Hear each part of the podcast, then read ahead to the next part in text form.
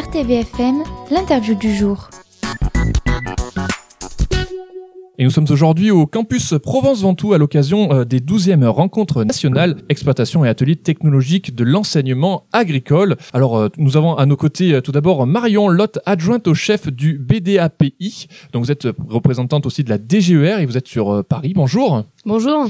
merci d'être avec nous autour des micros. Et nous avons aussi à vos côtés Thomas Renaudin, le directeur d'ateliers technologiques. Alors vous êtes basé à Guingamp, c'est la Bretagne. Bonjour. Bonjour. Donc parlons un petit peu de cette 12e rencontre nationale. Qu'est-ce que c'est exactement? Et je crois savoir que ça a lieu tous les deux ans. Alors effectivement, tous les deux ans, donc la DGR commande en fait cet événement, donc les rencontres nationales des directeurs d'exploitation agricole et d'ateliers technologiques. Donc les dernières avaient eu lieu en 2021 à Dax et cette année euh, le choix a été fait de venir à Carpentras. Donc euh, cet établissement a répondu euh, à un, appel à manifestation d'intérêt. ils se sont trouvés en concurrence avec plusieurs lycées et finalement la DGR, donc la Direction générale de l'enseignement et de la recherche, a fait le choix de venir sur cet établissement et a demandé à la Bergerie nationale de l'organiser en partenariat euh, étroit avec tous les acteurs euh, de l'établissement. Donc un choix qui s'est fait peut-être par rapport à différents critères.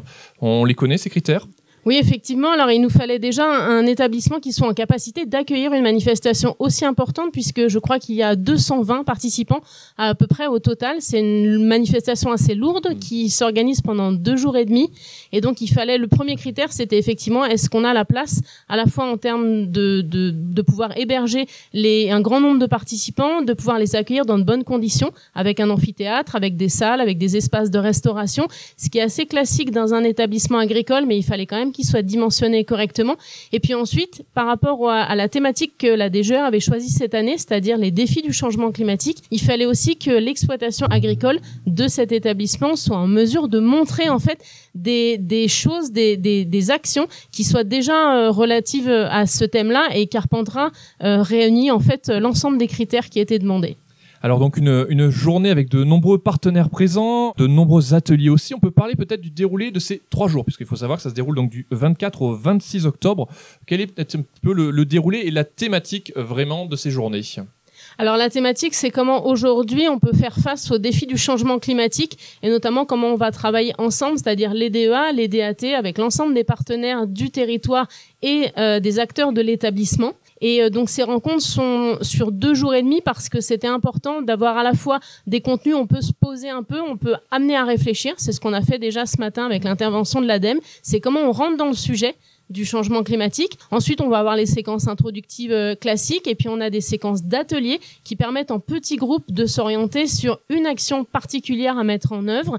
Et puis on aura aussi du terrain puisque les DEA, DAT sont là aussi pour se rencontrer entre pairs, échanger entre eux, voir ce qui est possible de faire, de mettre en place sur un territoire pour aussi avoir eux des, des envies, mmh. euh, des, des approches peut-être nouvelles. Donc on a essayé de mixer à la fois du terrain, des ateliers, euh, des ateliers de réflexion, et puis euh, on terminera avec une forme de conclusion euh, du fil rouge qui est qu'est-ce que moi je peux faire du coup dans mon exploitation, dans mon atelier technologique face aux défis du changement climatique. Alors pour vous, votre rôle donc un petit peu sur cet événement, ça consiste en quoi? Nous, en représentant la DGR, on est la structure en fait qui a, qui a commandé l'événement, et, et nous aujourd'hui, l'enjeu vraiment c'est de pouvoir échanger au maximum avec euh, avec les directeurs, avec les acteurs qui sont là, euh, bah, pour savoir comment eux se sentent déjà aujourd'hui dans leur métier, parce que ces rencontres, elles vont bien au-delà juste de la thématique changement climatique.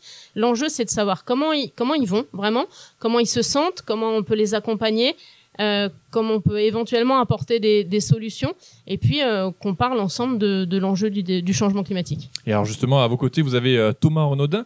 Euh, alors vous, en tant que directeur d'atelier technologique à Guingamp, en quoi consiste exactement votre, votre métier? Et puis là, aujourd'hui, on parlait d'accompagnement, de donner peut-être des idées, de confronter aussi des choses qui ont été dites, que vous avez aussi peut-être réalisées sur place.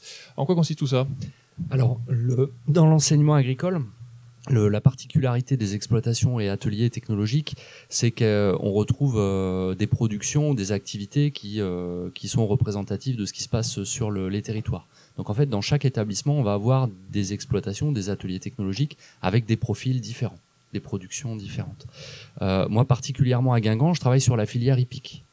Donc c'est une filière particulière qui est plutôt mineur dans l'enseignement agricole puisque euh, on est peut-être euh, entre 10 et 15 établissements euh, à développer des formations dans ce domaine-là et donc avec un plateau technique, l'atelier technologique qui est spécifique à cette filière.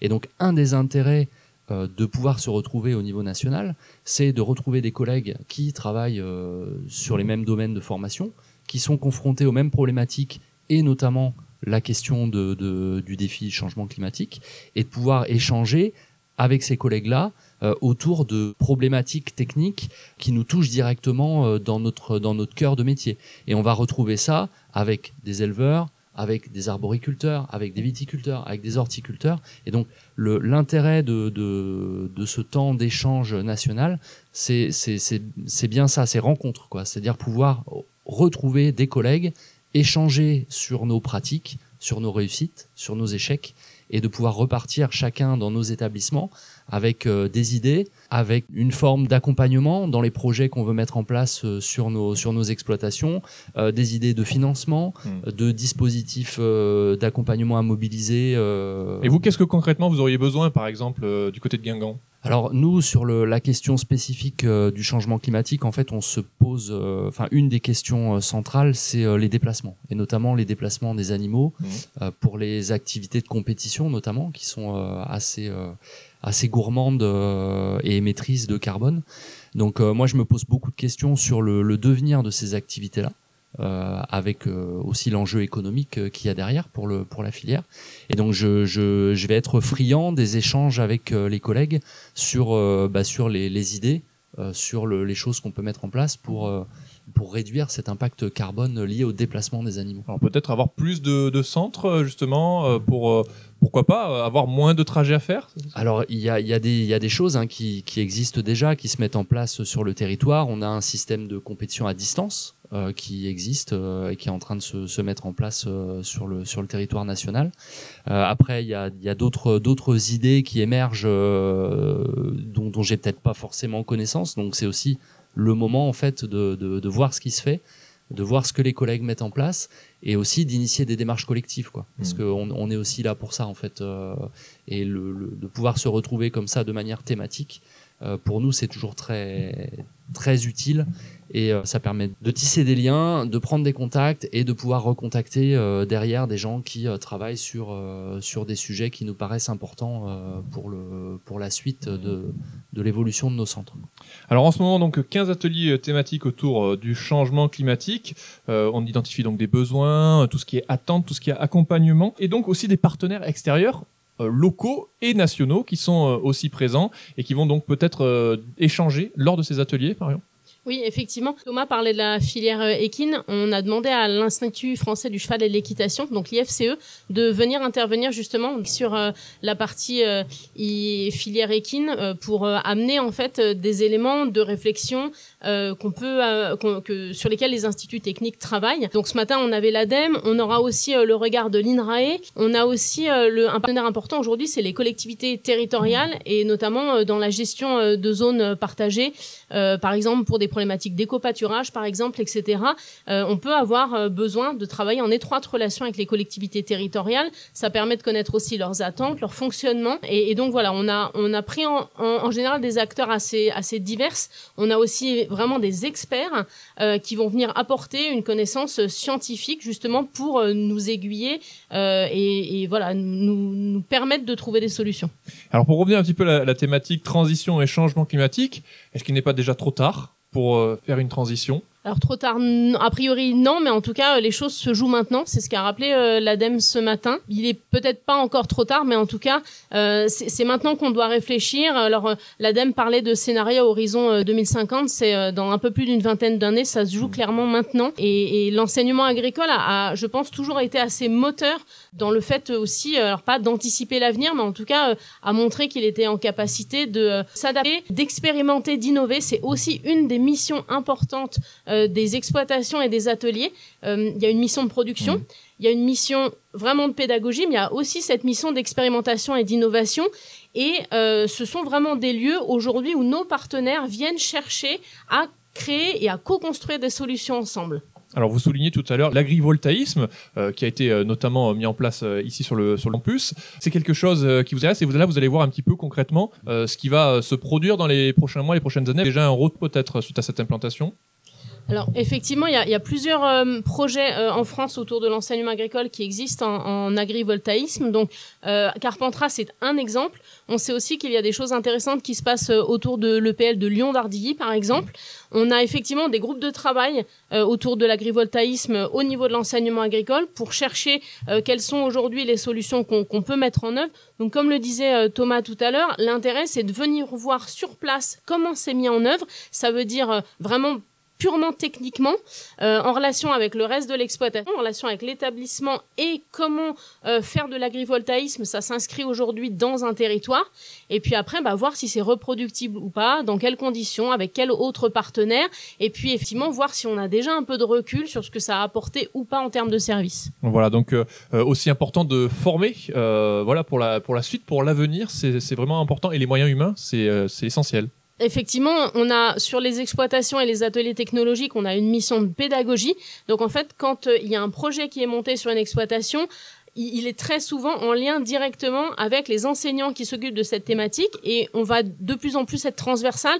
Donc c'est souvent pas un seul enseignant qui est mis à contribution, ça peut être euh, plusieurs enseignants. Et puis on, a mis en place des dispositifs depuis très longtemps aussi qui s'appellent tiers-temps, aujourd'hui qu'on appelle porteurs de projet développement, où on a aussi des chefs de projet, c'est-à-dire qu'on a vraiment, euh, euh, nous au niveau de la, la DGR, on cherche à ce que vraiment il y ait de plus en plus de projets qui soient portés à l'intérieur des établissements et des exploitations pour euh, toujours dans cette idée de- d'expérimenter et d'innover. Alors on peut peut-être rappeler un petit peu quelques-uns des ateliers hein, qui sont en cours, avec notamment euh, l'atelier, donc on disait euh, spécifique aux équins, on en parlait, notamment l'atelier de transformation, spécifique à l'horticulture, l'eau et l'irrigation, la préservation du capital sol, l'agroforesterie, la gestion des prairies, le numérique, l'économie. On voit que c'est très complet. C'est quand même quelque chose qui a été choisi, il n'a pas été choisi au hasard. Non, effectivement, comme, comme on le disait tout à l'heure, le- les, les préparations des rencontres, c'est plus d'un an de travail, donc confié à, à la, à la Bergerie nationale, qui a organisé un certain nombre de comités de pilotage dans lesquels on était euh, un certain nombre d'acteurs autour de la table pour réfléchir ensemble aux ateliers qui Mmh. sont euh, qui nous semblent pertinents, qui vont répondre à la demande euh, des, des DEA DAT et qui vont nous permettre aussi euh, d'avoir des contenus voilà qui sont vraiment pertinents. Alors pour résumer un petit peu ces trois jours qui vont se dérouler ici au campus Provence-Ventoux à Carpentras pour cette douzième rencontre nationale, qu'est-ce qui va donc peut-être en ressortir? À quoi vont servir ces trois jours? Voilà la finalité. La finalité, en fait, euh, pour les collègues, c'est euh, de venir chercher des idées euh, au travers de ce qu'on va pouvoir aborder dans les ateliers, de ce qu'on va pouvoir voir sur le terrain, que ce soit à Carpentras ou lors des visites qu'on va réaliser demain, et de pouvoir se, nourrir un petit peu de toutes ces expériences partagées par les collègues ou euh, partagées sur le terrain autour de, des visites et, des ateliers qu'on va pouvoir faire ici, et de rentrer dans nos établissements avec euh, rebooster un petit peu hein, en mode projet, en se disant bah voilà euh, j'ai vu tel tel système qui fonctionne bien, j'ai tel contact et je, je me sens un petit peu plus armé pour me lancer parce que euh, j'ai déjà un petit peu de réseau sur le sur la thématique, j'ai des idées, j'ai potentiellement des pistes de financement et donc je vais me mettre en mode euh, en mode projet. En fait, je pense que c'est un petit peu ça que, que les collègues viennent chercher. Et la richesse de, euh, et la diversité de ce qu'on va pouvoir trouver ici dans le cadre des ateliers et des visites, elle est là aussi pour répondre à la diversité des, activités des directeurs d'exploitation et d'ateliers technologiques sur le territoire métropolitain et, et aussi d'outre-mer. En tout cas, merci beaucoup à, tous les deux euh, d'être passés devant nos micros. Donc, je rappelle Marion Lotte, adjointe au chef du BDAPI, euh, donc euh, représentante aussi de la DGER, et vous êtes basé sur Paris. Merci aussi à Thomas Renaudin, le directeur d'atelier technologique à Guingamp, donc c'est la Bretagne, d'être venu devant nos micros pour nous avoir parlé un petit peu de ces trois jours présents, donc de ces trois jours à l'occasion de cette douzième rencontre nationale de l'exploitation et atelier technologique de l'enseignement agricole. On espère qu'il en ressortira de, de belles choses et constructives pour les prochains mois et les prochaines années, et un avenir qui est quand même euh, positif. Oui oui, on le souhaite et on travaille. Merci à tous les deux. Merci beaucoup. Au revoir.